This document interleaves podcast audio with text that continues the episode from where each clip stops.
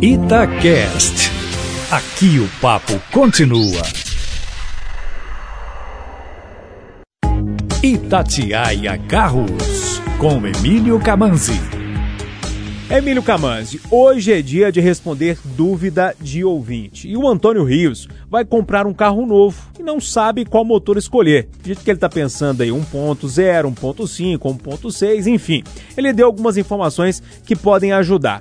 Ele diz, por exemplo, que o veículo é para o dia a dia e precisa gastar pouco combustível. O senhor Antônio disse também que ouviu falar que, dependendo da situação, o carro com mais potência pode gastar menos.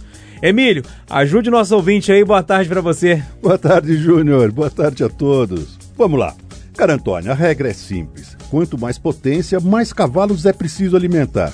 Daí, mais combustível vai ser consumido. Porém, dependendo da situação, um carro mais potente pode gastar menos. Por exemplo, se você, com um carro menos potente e levando carga total, quiser manter as mesmas velocidades e acelerações do que um carro com mais potência nas mesmas condições. Para fazer isso, você vai ter que pisar mais fundo no acelerador para obter mais potência e, consequentemente, gastar mais combustível.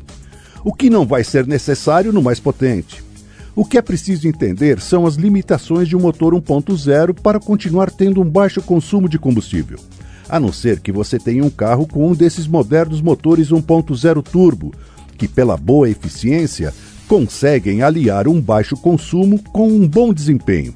Agora, como você mesmo disse que é para o uso no dia a dia, acho que um desses novos carros com motor 1.0 de 3 cilindros vai te atender muito bem e ainda permitir viagens numa boa. Emílio, mais informações lá no seu canal de YouTube? Exatamente, youtube.com/carros com Um abraço, Emílio. Outro.